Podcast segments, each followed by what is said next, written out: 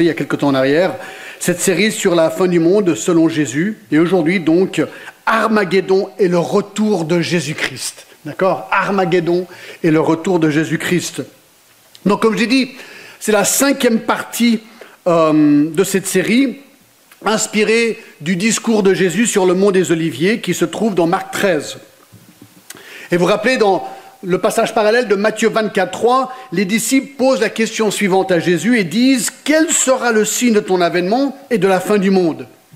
Et donc le chapitre 13 de Marc, ainsi que les chapitres 24 et 25 de Matthieu, sont la réponse de Jésus sur son retour et la fin du monde.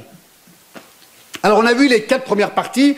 Premièrement, on a vu euh, la première partie qui est dans Marc 13, 5 à 13, où Jésus répond que la temps de la fin commencera avec sept signes qu'il appelle le commencement des douleurs, au verset 8. On a déjà vu, je ne vais pas revenir dessus. Deux, la deuxième partie, nous avons examiné où il y a cette période tournante de l'Antichrist. Et l'Antichrist, c'est vraiment un concept biblique, on l'a vu dans Apocalypse 13, où il va persécuter de manière très violente les chrétiens. La troisième partie que nous avons vue, c'est là où on a, tourné notre regard sur cette période qui s'appelle la grande tribulation. La grande tribulation où Dieu va à son tour déchaîner sa colère sur l'Antichrist et les impies de ce monde en envoyant un grand total de 21 fléaux terribles, décrits dans le livre d'Apocalypse, en forme de sept sceaux, sept trompettes et sept coupes. Ça aussi, on a déjà vu. La quatrième partie que nous avons aussi déjà abordée, c'était l'enlèvement. Nous avons vu que les chrétiens ont des opinions divergentes sur la question de si oui ou non les chrétiens seront présents lors de la grande tribulation. Les post-tribulationnistes pensent que les chrétiens, les chrétiens seront présents lors de ces sept ans de grande tribulation, et ils seront présents lorsque Jésus reviendra chercher les siens à la fin de cette période. Donc post-tribulationniste. D'accord? Ensuite, les mi-tribulationnistes pensent que Jésus reviendra chercher les siens au milieu de cette période de sept ans. Et ensuite, il y a encore les pré-tribulationnistes. Donc on est globalement trois camps, d'accord?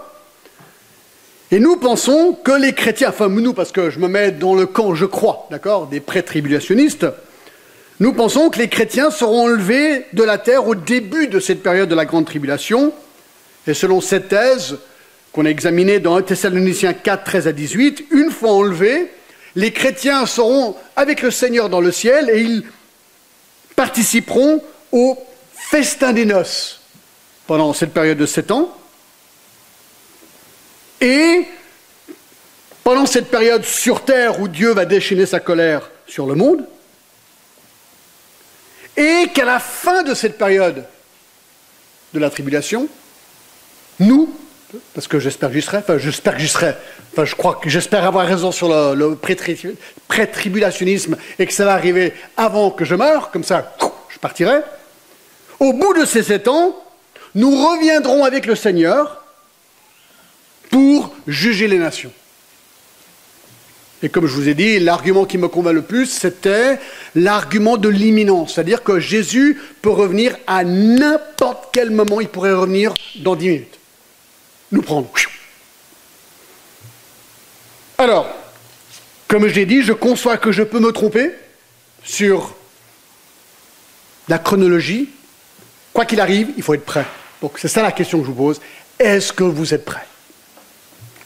Alors ceci mène à la cinquième partie de notre série, Armageddon et le retour de Jésus-Christ. Allez avec moi à Marc chapitre 13. Marc chapitre 13. Et je vais relire à partir du verset 19 pour nous replonger dans le contexte.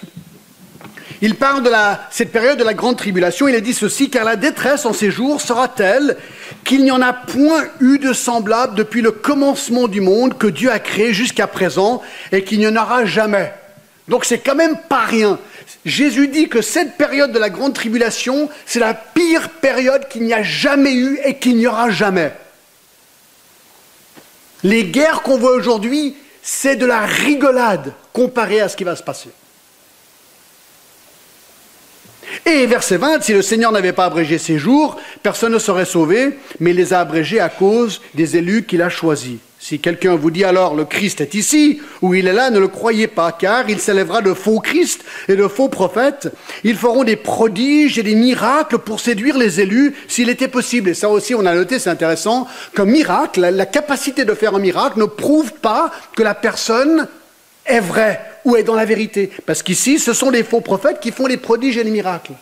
Satan peut donner le pouvoir de faire des miracles. Donc ça, c'est quand même important à le noter.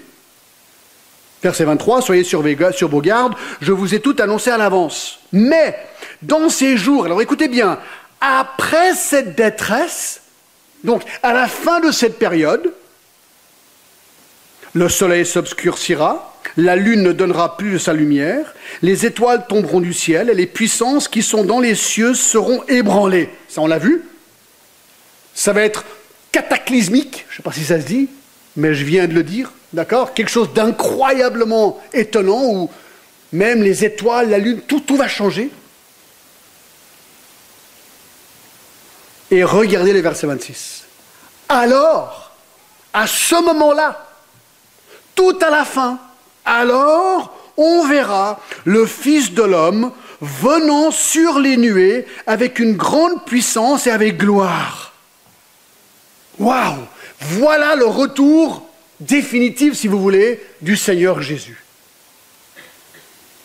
Alors il enverra les anges, il rassemblera les élus des quatre vents, de l'extrémité de la terre jusqu'à l'extrémité du ciel. La clé, c'est le verset 27. Alors, non, excuse-moi, 26. Alors, on verra le Fils de l'homme venant sur les nuées avec une grande puissance et avec gloire.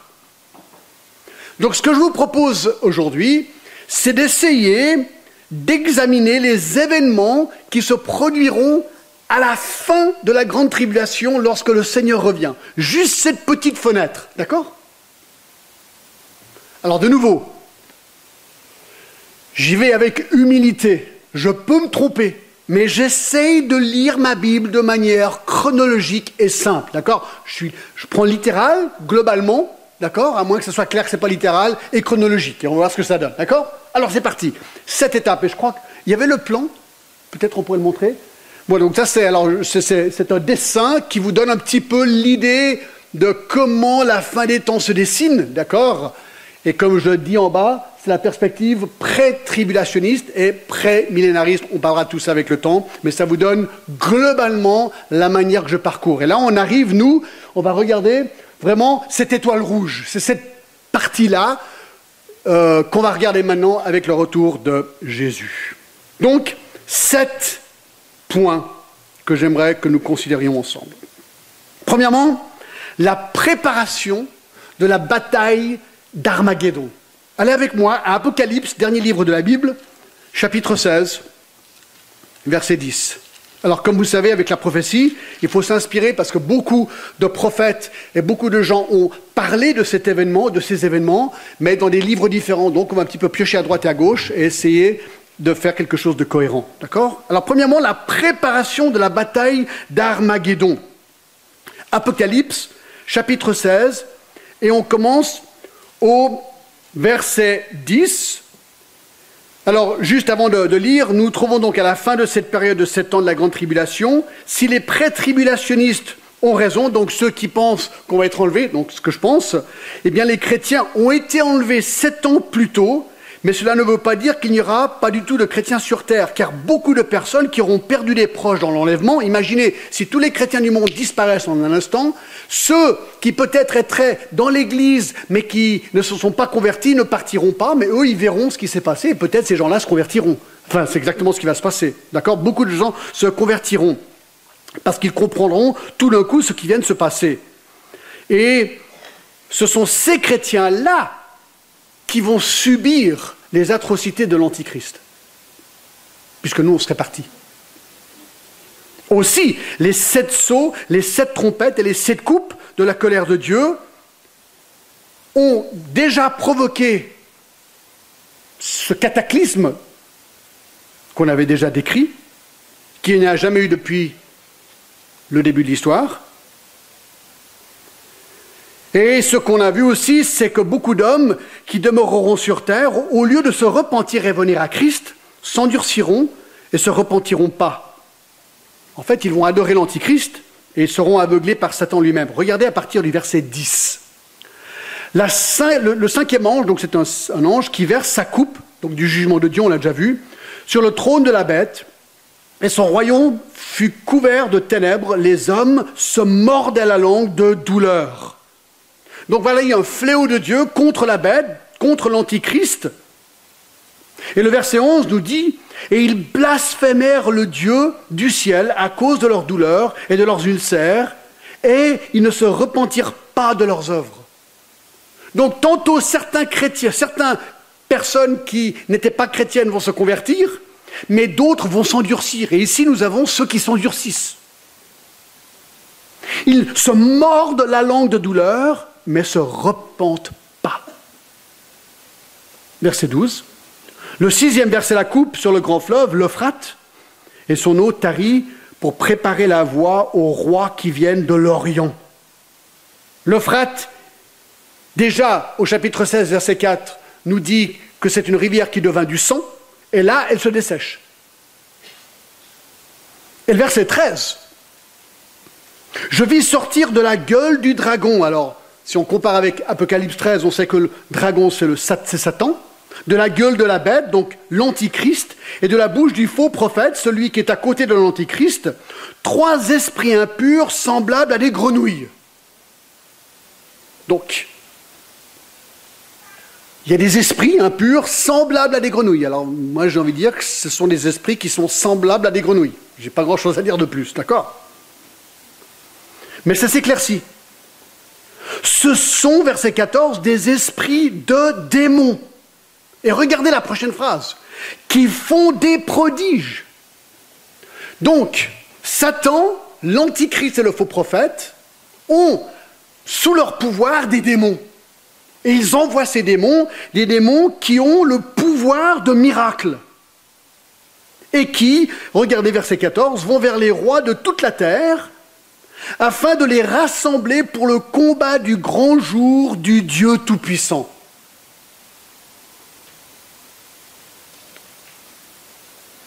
Ce sont des démons qui vont vers les rois de la terre pour inciter les rois de la terre à venir se réunir pour un immense combat, une grande bataille littérale, d'accord? Pour le combat du grand jour du Dieu Tout-Puissant. C'est comme on a l'impression qu'ils savent exactement pourquoi ils vont être réunis, pour combattre Dieu. Et verset 15. Voici, Jésus parle, je viens comme un voleur, heureux celui qui veille et qui garde ses vêtements, afin qu'il ne marche pas nu et qu'on ne voit pas sa honte. Et ils se rassemblèrent dans le lieu appelé en hébreu Armageddon. Non, mais c'est vrai, c'est dramatique, c'est incroyable. Parce qu'Armageddon, si vous venez en Israël, est-ce qu'on y retourne euh, Ruben, t'es où? On y retourne. On va aller à Megiddo? Oh, On va essayer d'y aller, mais on va, on va traverser. Écoutez, si vous venez en Israël en octobre, on va y aller. Alors je vais vous montrer une photo, regardez-moi. Ça, c'est la vallée d'Armageddon aujourd'hui. On peut y aller. Il y a des champs, ils cultivent aujourd'hui. Et beaucoup de gens ne réalisent pas que la vallée d'Armageddon, c'est la vallée qui a été choisie par Dieu pour la dernière grande bataille. René Pache dit ceci, le mot Armageddon est composé de deux racines, Ar qui veut dire montagne et Megiddo qui semble signifier écraser, tuer, couper, massacrer. Certains traduisent Armageddon par montagne de la désolation. Ce mot pourrait aussi signifier massacre opéré d'en haut. Au point de vue géographique, Megiddo est le nom d'une ville située en Palestine, adossée au mont Carmel sur le bord de la plaine de Gisraël. Ces environs étaient le champ de bataille le plus célèbre de la Palestine, car ils offrent l'endroit le plus favorable des déploiements des armées. La plaine de Megiddo, ou de Gisraël, située au cœur de la Palestine montagneuse, à 35 km le long de l'Orient et à 25 km de large. Elle ressemble à un immense amphithéâtre créé tout exprès pour la rencontre du des peuples divers. Là se croisent les routes qui reliaient autrefois l'empire, les empires de l'Orient, l'Égypte à la Babylonie et à Ninive, Jérusalem à Tibériade, Damas à Antioche. La plaine de Gisraël est donc la clé stratégique du pays. Les grandes armées de l'Orient et de l'Occident, depuis le pharaon Toutmès Ier, plus de 15 siècles avant, avant Jésus-Christ, jusqu'à Bonaparte en 1799, semblaient l'avoir choisi pour leurs rencontres les plus décisives. Les Juifs, les Juifs, les Égyptiens, les Perses, les Sarrasins, les Croisés, les Druzes, les Turcs ont affronté leurs adversaires dans les annales de l'ancienne Égypte, on dit que, citation, Megiddo a autant d'importance que mille autres villes. Et c'est là que va se dérouler la bataille de toutes les batailles. Ah, c'est l'Église. Ah, d'accord, je pensais que c'était, je sais pas, le timing est parfait là. Le retour de Jésus. Ouais. Ah ouais, c'est peut-être la cloche là. Qui... Non, mais il n'y a pas de cloche. C'était la trompette. Oui, mais ce n'est pas tout à fait une trompette, d'accord. Puis c'était à la rapidité d'un clin d'œil. Ce n'était pas tout à fait aussi rapide. Mais on est encore là. Oui, ça c'est un problème, en effet. Donc on a tort, apparemment. aïe, aïe, aïe, aïe, aïe. Et verset 17, il y a encore des coupes de jugement. Mais donc ce qu'on est en train de voir là, le premier point, simplement que c'est les préparatifs pour cette grande bataille d'Armageddon, où ces démons sont déployés pour aller chercher les rois qui maintenant viennent, qui viennent ici en Israël. Deux, la destruction du système politique, religieux, économique et artistique mondial. Le monde s'effondre. C'est tout le chapitre 17, 18 et 19. On ne va pas tout regarder, bien sûr. À la fin du verset 1 du chapitre 17, il est parlé de la grande prostituée. Ensuite, on arrive au chapitre 18, verset 1. Après cela, je vis descendre du ciel un autre ange qui avait une grande autorité, la terre fut éclairée de sa gloire. Il cria d'une voix forte, disant, Elle est tombée, elle est tombée, Babylone la grande. Probablement une référence au système mondial. Elle est devenue une habitation de démons, un repère de tout esprit impur un repère de tout oiseau impur et odieux. Ben, imaginez si les chrétiens ont disparu, le Saint-Esprit est disparu aussi, enfin, il est parti d'une manière assez particulière dans 2 Thessaloniciens 2. Bien sûr, des chrétiens se convertissent, mais il y a peu de chrétiens comparés avant. Et maintenant, il y démons qui se répandent dans le monde. Alors imaginez, ce n'est pas faux. Parce que verset 3, toutes les nations ont bu du vin de la fureur, de la débauche, que les rois de la terre se sont livrés à elle, à la débauche, et que les marchands de la terre se sont enrichis par la puissance de son luxe.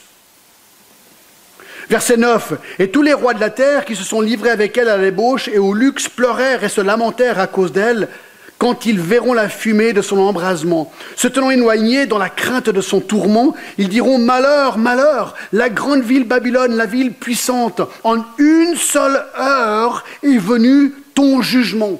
Donc là, il y a, vraiment un jugement rapide qui se fait. Verset 11, et les marchands de la terre pleurèrent et sont dans le deuil à cause d'elle parce que personne n'achète plus leur cargaison, cargaison d'or, d'argent, de pierres précieuses, de perles, de fin lin, de pourpre, de soie, d'écarlate, de toute espèce de bois de senteur, de toute espèce d'objet d'ivoire, de toute espèce d'objet de bois très précieux, en airain, en fer, en marbre, en cannelle, d'aromates, de parfums, de myrrhe, d'encens, de vin, d'huile, de fine farine, de blé, de bœufs, de brebis, de chevaux, de chars. Le corps et d'âme d'homme, le fruit que désirait ton âme sont allés loin de toi, et toutes les choses délicates et magnifiques se sont perdues pour toi, et tu ne les trouves plus. Effondrement du système.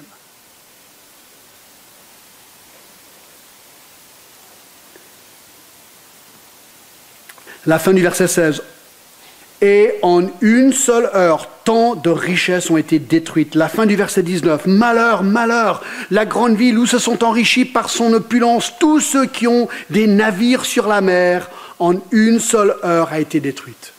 Effondrement du système mondial. Et là on dit, mais, c'est dur. Mais regardez les versets 20. Là on voit la justice de Dieu qui est bonne. Ciel, réjouis-toi sur elle. Allez voir, il faut s'arrêter là. Le monde s'effondre, le jugement de Dieu, et là le ciel se réjouit. Pourquoi? Et vous, les saints, les apôtres, les prophètes, réjouissez-vous, car Dieu vous a fait justice en la jugeant. N'oublions pas que ceci, c'est la pure et simple justice de Dieu contre ceux qui se sont rebellés contre lui. Et verset 22, et l'on n'entendra plus chez toi le son des joueurs de harpe, des musiciens, des joueurs de flûte et des joueurs de trompette. On ne trouvera plus chez toi aucun artisan d'un métier quelconque, et on n'entendra plus chez toi le bruit de la meule. Voyez-vous, un effondrement total du système politique, religieux, économique et artistique du monde. Et c'est intéressant parce que, encore, chapitre 19, verset 1, après cela, j'entendis dans le ciel comme la voix forte d'une foule nombreuse qui disait Alléluia Le salut la gloire et la puissance sont à notre Dieu parce que ses jugements sont véritables et justes. Alléluia Parce que la justice de Dieu juge. Et ce qui est intéressant, c'est que pendant ce jugement sur terre, c'est pour ça que je penche vers le pré-tribulationnisme, verset 7. Réjouissons-nous. Nous, réjouissons-nous, soyons dans l'allégresse et donnons-lui gloire, car les noces de l'agneau sont venues, déjà venues. Son épouse s'est préparée, il lui a été donné de se revêtir d'un fin lin éclatant, pur, car le fin lin, ce sont les œuvres justes des saints. L'ange me dit, écrit, heureux ceux qui sont appelés au festin des noces de l'agneau. Puis il me dit, ces paroles sont les véritables paroles de Dieu. Voyez-vous, c'est le jugement sur terre, l'effondrement du système et le festin des noces dans le ciel. C'est quand même génial.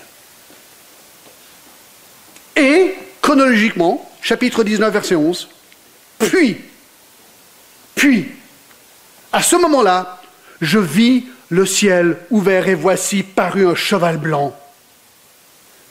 Celui qui le montait s'appelle fidèle et véritable et il juge et combat avec justice le retour de Jésus. Chronologiquement, ça colle. Ça, on y reviendra. Donc ça, c'est le deuxième point. Troisième point, ça tombe bien, l'avènement de Jésus dans sa gloire. Le retour de Jésus dans sa gloire. Alors, ce qui est génial avec la Bible, c'est que la description du retour de Jésus est donnée par plusieurs descriptifs dans plusieurs livres. Donc on va regarder quelques-uns clés, d'accord?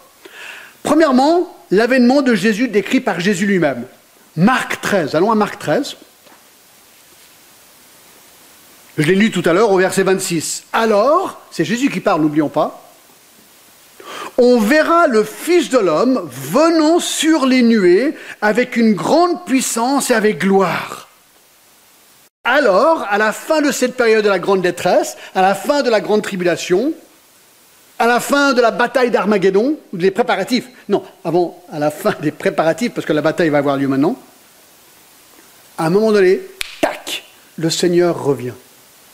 Jésus revient. Allez avec moi à Matthieu 24. Matthieu 24, à partir du verset 27. Jésus décrit encore son avènement. Il dit comme, verset 27, car comme l'éclair part de l'Orient et se montre jusqu'en Occident, ainsi sera l'avènement du Fils de l'homme. Je ne sais pas quand vous regardez un éclair, l'autre soir il y en avait, vous regardez par la fenêtre et tout d'un coup, il y a une sorte de flash. Ensuite, tout le ciel s'éclaircit d'un côté à l'autre. Puis ensuite, il y a le tonnerre qui arrive. C'est rapide, ce qu'il dit là.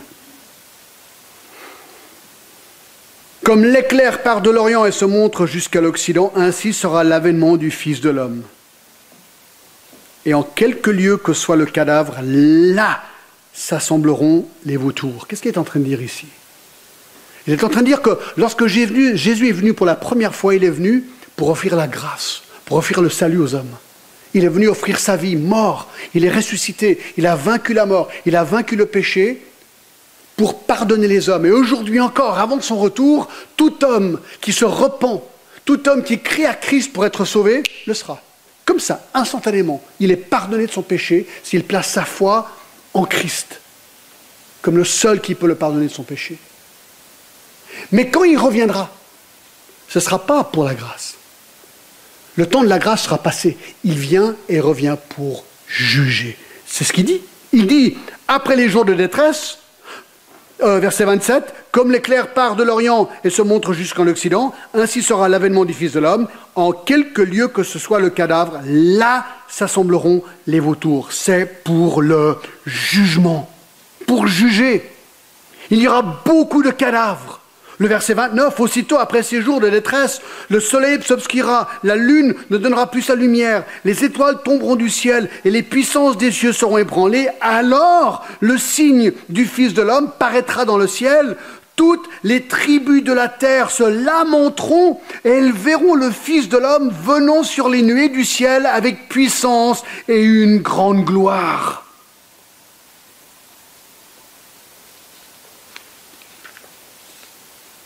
Voilà comment les choses vont se terminer.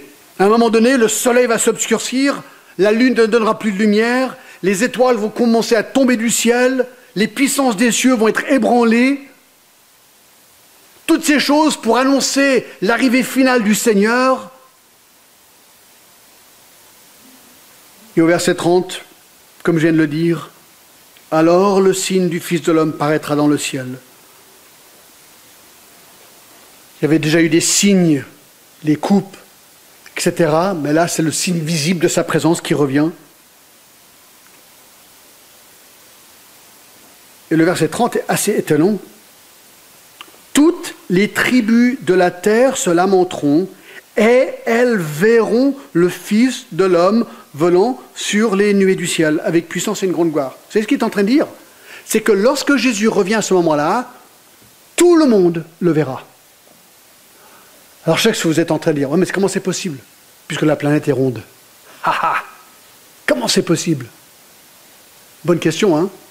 Alors quelle est la, réponse? Alors ma réponse, je ne sais pas si elle est très bonne, mais je vous la donne. Si ma montre, c'est la planète, et si moi je suis Dieu, ben déjà je peux prendre toute la planète dans ma main. C'est ce que je veux dire? Donc en fait, ma main est déjà visible à tout le monde si elle était vraiment visible ma main. Vous voyez ce que je suis en train de dire? Donc le monde, il est tout petit par rapport à la grandeur de Dieu.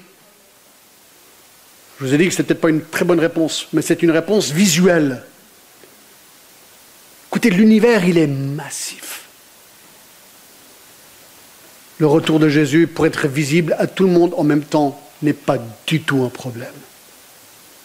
Et ils le lamenteront parce qu'ils savent à ce moment-là que Jésus revient pour les juger. Tous les habitants de la terre verront un spectacle inégalé dans l'histoire du monde. Christ qui revient.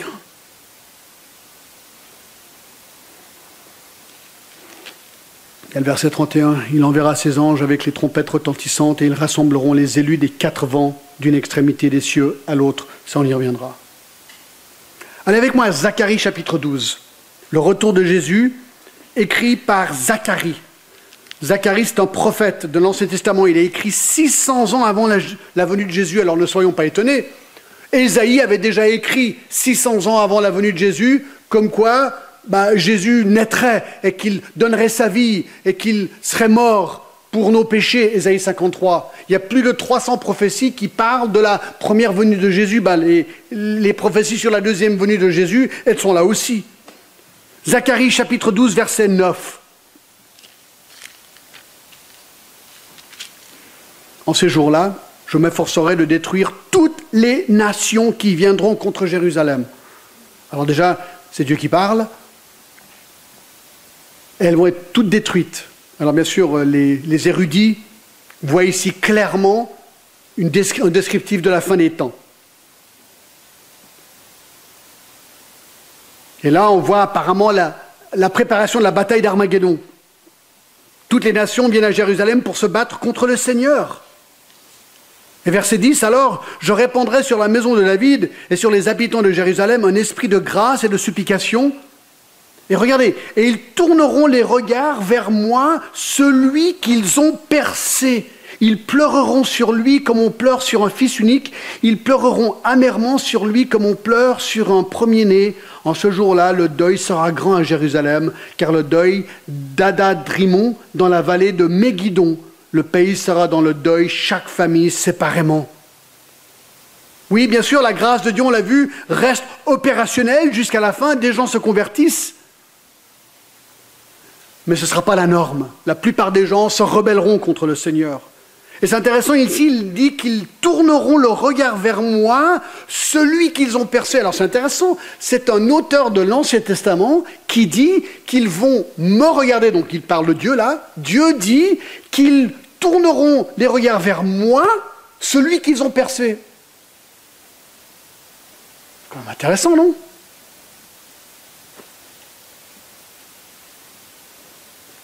C'est étonnant lorsqu'on pense que ceci fut écrit 600 ans avant la venue de Jésus. Jésus fut crucifié, il fut percé sur la croix.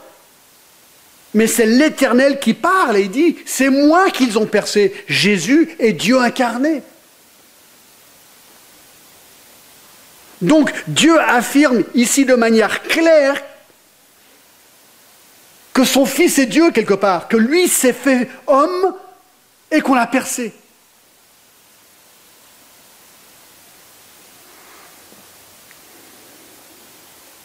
Il y a les versets 11 et 12. Le deuil est comparé au deuil du roi Josias dans 2 Chroniques 35, dans la vallée de Megiddo. Bref, l'Antichrist et surtout les, les peuples pleureront amèrement parce qu'ils savent que leur jugement final est proche. Regardez encore Zacharie 14. Bien sûr, on, on fait qu'effleurer, mais c'est intéressant. Voici le jour de l'Éternel arrive, verset 1 et tes dépouilles seront partagées au milieu de toi. Je rassemblerai toutes les nations pour qu'elles attaquent Jérusalem. On n'a pas encore vu ça, toutes les nations.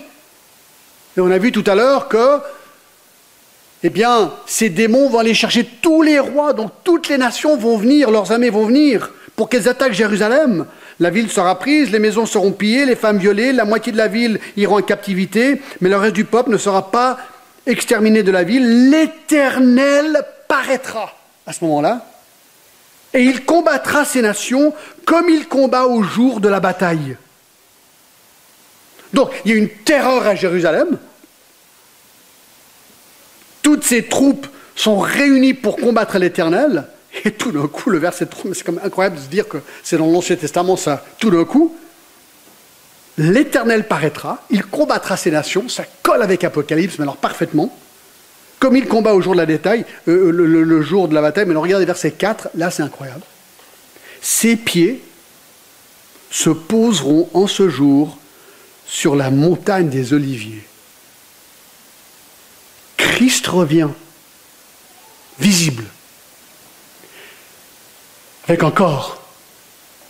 Il va descendre et ses pieds vont toucher le mont des Oliviers. Alors si vous venez en Israël en octobre, on y va, on va à l'endroit. Alors, précis, on ne pas exactement où sur le mont des Oliviers, mais il y a le Hilton Hotel, d'accord, qui est juste là. Alors moi, je, plains les gens qui seront à l'Hilton Hotel le jour où Jésus revient, parce que l'hôtel, il va être fichu, d'accord? Nous, je ne me rappelle pas exactement où on se met, mais on se met là sur le mont des Oliviers, on regarde Jérusalem et on lit ce texte, on se dit, c'est quand même incroyable de se dire que Jésus va revenir et toucher le mont des Oliviers ici, Donc, ses pieds se poseront ce jour-là sur la montagne des Oliviers, qui est vis-à-vis de Jérusalem, du côté de l'Orient. La montagne des Oliviers se fondra par le milieu à l'Orient et à l'Occident. Donc, toute la montagne des Oliviers, on peut y aller aussi. C'est le mont des Oliviers. Il se formera une très grande vallée, une moitié de la montagne reculera vers le septentrion et une moitié vers le midi. Vous fuirez alors dans la vallée de ces montagnes car la vallée des montagnes s'étendra jusqu'à Hatzel. Vous fuirez comme vous avez fui devant le tremblement de terre au temps d'Ozias, roi de Juda. L'éternel mon Dieu viendra et tous ses saints avec lui. Donc il lui revient, mais il ne revient pas tout seul. Avec qui? Ses saints, ceux qui le connaissent. Nous. Ça va être trop génial. Amen. Ah ouais, est-ce que je peux entendre un amen? Ah ouais.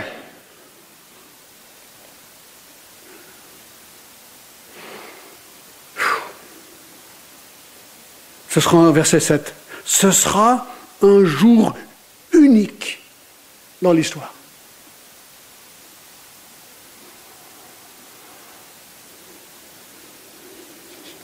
Allez avec moi, Apocalypse 19.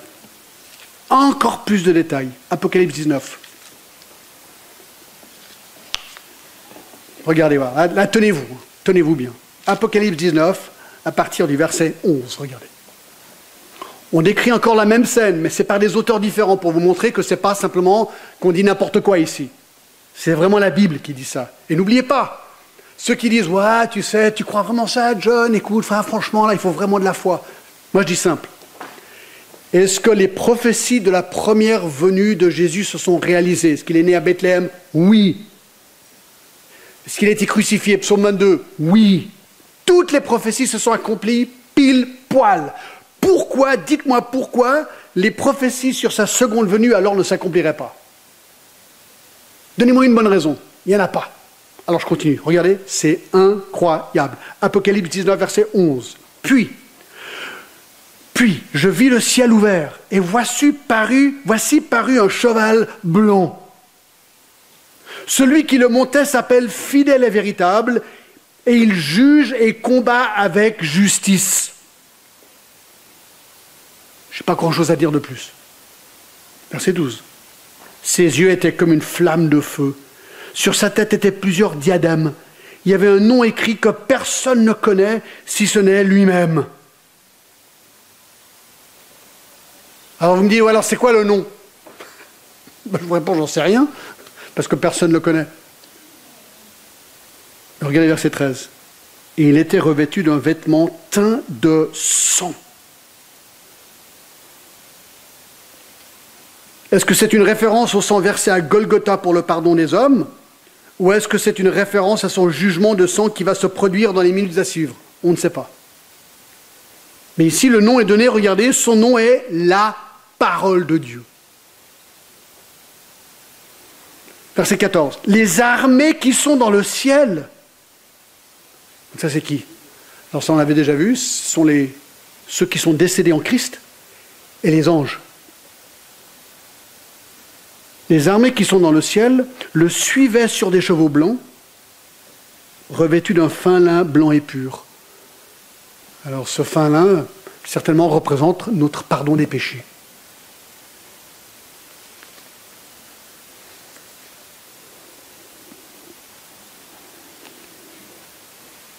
C'est intéressant, dans Matthieu 25, 31, il est dit, lorsque le Fils de l'homme viendra dans sa gloire avec tous ses anges. Donc il y aura vraiment tous ceux qui sont morts en Christ et tous les anges. Et on sait que des anges, il y en a des myriades et des myriades. Donc ça fait un paquet de monde. D'accord? Et verset 15. De sa bouche sortira une épée aiguë pour frapper les nations. Vous Jésus revient pour juger. Il les pètera avec une verge de fer et il foulera la cuve de vin à l'ardente colère de Dieu Tout-Puissant. Il y avait sur son vêtement et sur sa cuirasse un nom écrit Roi des rois et Seigneur des seigneurs. 4. Le carnage de la bataille d'Armageddon. C'est la suite, verset 17, regardez.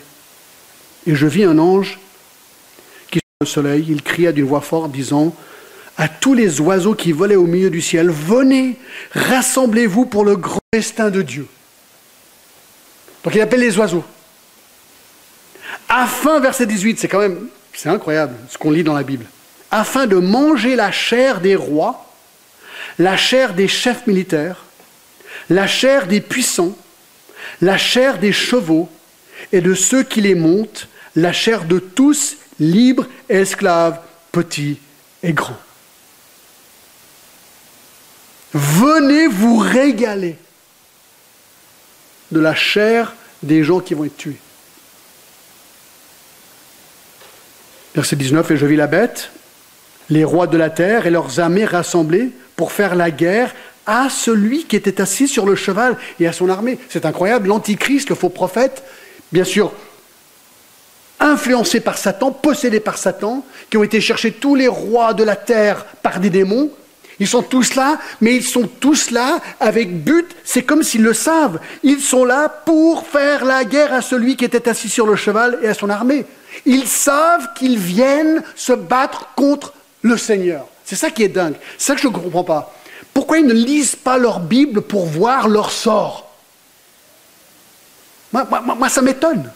Mais vous savez, quand Hérode se demandait si Jésus était le roi des rois, il a demandé aux Juifs, consultez vos Bibles et dites-moi où votre Messie doit naître. Et ils ont été regardés. Vous vous rappelez, Michée 5.1, et ils ont dit, bah, à Bethléem. Ils ne se sont même pas déplacés pour aller voir. Tu peux connaître la réponse et ne pas la croire. C'est ce qui s'est passé. Bah, apparemment, c'est pareil là. C'est incroyable.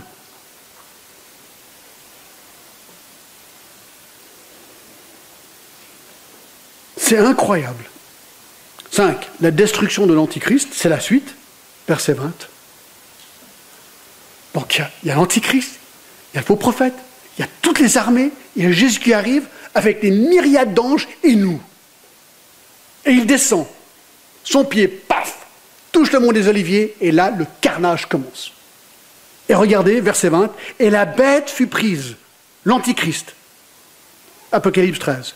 Et avec elle son faux prophète, qui avait fait devant elle les prodiges par lesquels il avait séduit ceux qui avaient pris la marque de la bête et adoré son image. Ils furent tous les deux jetés vivants. Quel détail intéressant. Jetés vivants dans l'étang ardent de feu et de soufre. l'Antichrist est jeté en enfer. Et vous dites, mais pourquoi est-ce que l'enfer existe?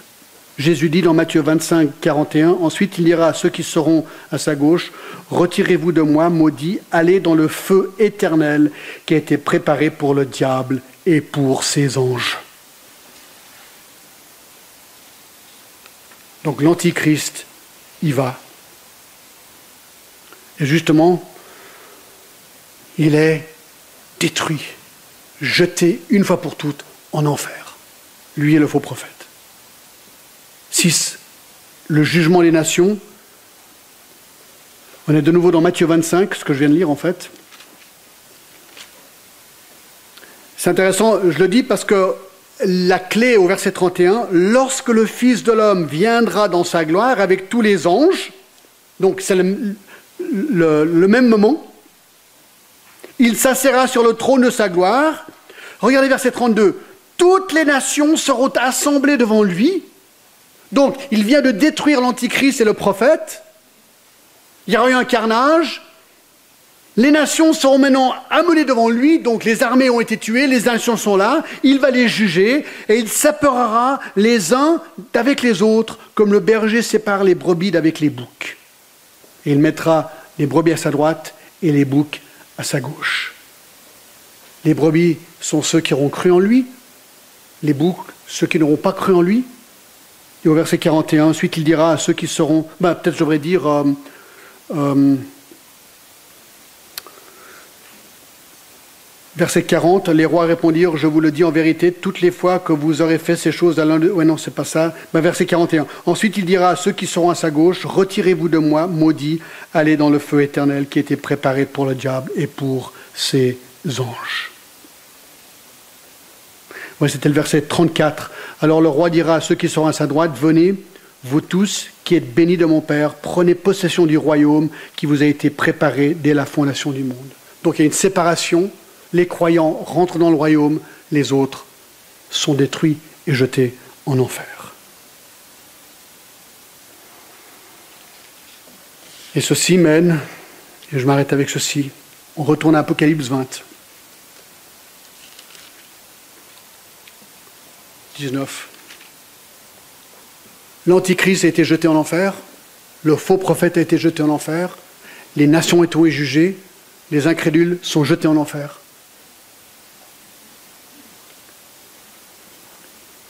Et verset, chapitre 20, verset 1, l'inauguration du royaume de Dieu sur terre. Puis je vis descendre, c'est chronologique. Hein. Euh, j'aurais dû lire le verset 21. Après que la bête et le faux prophète sont envoyés en enfer, Les autres furent tués par l'épaule, par l'épée qui sortait de la bouche de celui qui était assis sur le cheval, et tous les oiseaux se rassasièrent de leur chair. C'est Jésus qui tue tout le monde. La justice. Puis, verset 1, je vis descendre du ciel un ange qui avait la clé de l'abîme et une grande chaîne dans sa main. Il saisit le dragon, le serpent ancien, qui est le diable et Satan, et il le lia pendant mille ans. Moi, je prends ça littéralement. Satan est lié pendant mille ans. Il le jeta dans l'abîme, ferma et scella l'entrée au-dessus de lui, qui ne séduisit plus nation, jusqu'à que les mille ans soient accomplis. Après cela, il faut qu'il soit délié pour un peu de temps. Donc pendant mille ans, un royaume s'instaure sur terre, Satan est lié. On en parler la prochaine fois, verset 4, simplement, je lis. Et je vis les trônes, et ceux qui s'y assirent furent donnés le pouvoir de juger. Et je vis les âmes de ceux qui avaient été décapités à cause du témoignage de Jésus et à cause de la parole de Dieu, et de ceux qui n'avaient pas adoré la bête ni son image, et pas reçu la marque sur leur front et sur leurs mains. Ils revinrent à la vie et ils régnèrent avec Christ pendant mille ans. Ceux qui ont été martyrisés lors de la grande tribulation sont ressuscités et ils règnent avec Christ sur terre pendant mille ans. Et ça, mes amis, c'est un bref survol d'Armageddon et le retour de Jésus-Christ. Alors honnêtement, est-ce que tout ce que j'ai dit chronologiquement, est-ce que ça va se passer exactement comme ça Alors bien sûr, j'espère que oui, j'espère. Enfin non, je ne devrais même pas dire ça. Ce que je veux, c'est que je comprenne la pensée de Dieu. Voilà ce que je veux. Alors, est-ce que j'ai pu faire des erreurs? Oui. Je suis très humble par rapport à ça, d'accord? Vous avez peut-être des opinions différentes sur quand ou quoi, ou peut-être le symbole de ceci ou de cela. Honnêtement, je n'ai pas un problème avec ça, d'accord? La prochaine fois, on va regarder ce qu'on appelle le, royaume de Dieu sur terre, le millénium. Donc ça, c'est une grande question de débat. Je vais essayer de être très honnête par rapport à ça, je vais donner un petit peu ma perspective. Euh, mais de nouveau, hein, je ne pense pas que ce sont les sujets sur lesquels on devrait vraiment être polémiqué beaucoup. Parce, pourquoi? Parce que finalement, on verra bien. on verra bien à la fin. Je crois qu'il faut qu'on soit prêt.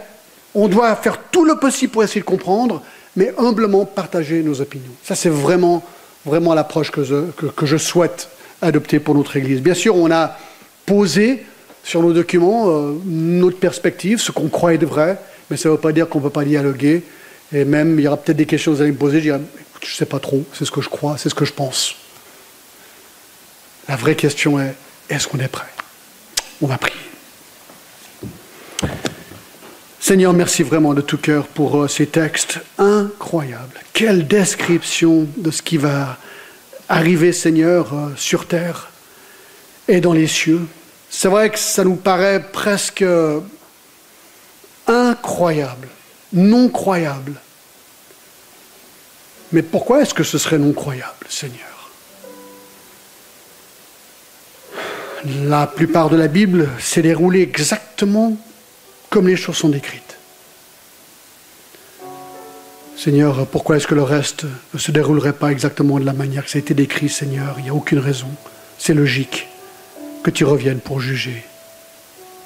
Donc, Seigneur, euh, permets-nous d'être prêts. Et si quelqu'un ici ce matin ne connaît pas Christ, maintenant encore, ils peuvent dire Seigneur Jésus, pardonne mon péché, deviens mon sauveur et mon Seigneur. Et Seigneur, permette que je sois avec ceux qui seront épargnés, Seigneur, et qui recevront le festin de l'agneau et pas le feu éternel. Merci et merci encore. Au nom de Jésus. Amen.